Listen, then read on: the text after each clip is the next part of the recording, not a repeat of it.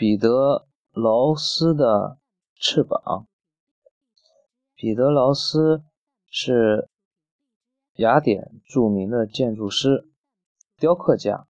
他因为触怒了克里特岛的麦诺斯王，麦诺斯王就把他的和他的独子伊卡洛斯一起监禁在。克里特岛上的一个塔里，彼得劳斯被关进塔里之后，每时每刻都在计划着逃跑。有一天，他看见一只大鸟从窗外飞过，就忽然有了办法。他用坚实的木材做了一个翅膀的骨架，然后收集。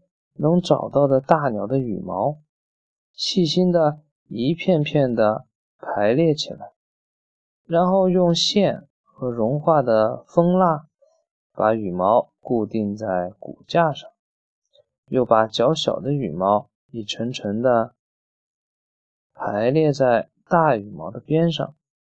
等这个大翅膀做好之后，彼得劳斯爬上塔顶。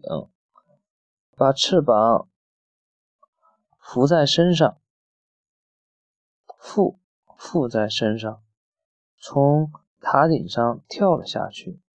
那两片翅膀果然使他的身体轻轻地飘了起来。试飞的成功极大地鼓舞了彼得劳斯的信心。他替伊卡洛斯也做了一对小翅膀。逃亡的时刻终于到来了。临出发前，彼得劳斯对伊卡洛斯说：“伊卡洛斯说，不论发生什么变故，你都要紧紧地跟着我。你不能飞得太低，否则海水的湿气和浪花会打湿你的翅膀。但你也不要飞得太高，否则。”否则，太阳的热力会使蜂蜡融化，翅膀上的羽毛就会脱落。伊卡洛斯连连答应。彼得劳斯从塔顶一跃而出，伊卡洛斯也跟着飞过去。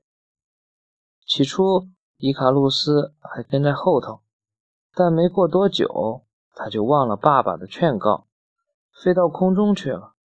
它飞得越高，周围的空气越热。当他看见羽毛在四周漂浮，才想起爸爸曾经告诉过他的话。他心里一慌，忘了拍动翅膀，身体开始急剧下降。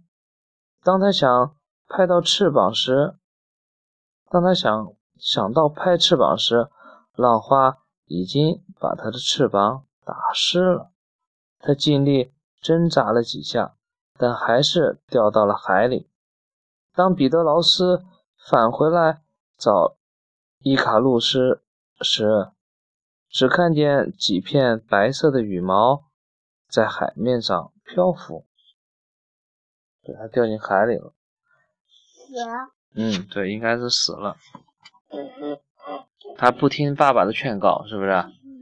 啊。飞在天空中，它的羽毛是用那个蜂蜡给粘起来的。碰见那个太阳太热的话，给那蜂蜡都融化掉了，所以说羽毛就掉下来，它就没法飞了。但它飞太低呢，那海水又把它的羽毛给打湿了，太重了，它又飞不动。所以说应该在怎么样不高不低的地方飞，是不是？嗯，在中间飞。对，中间飞，表达的非常好。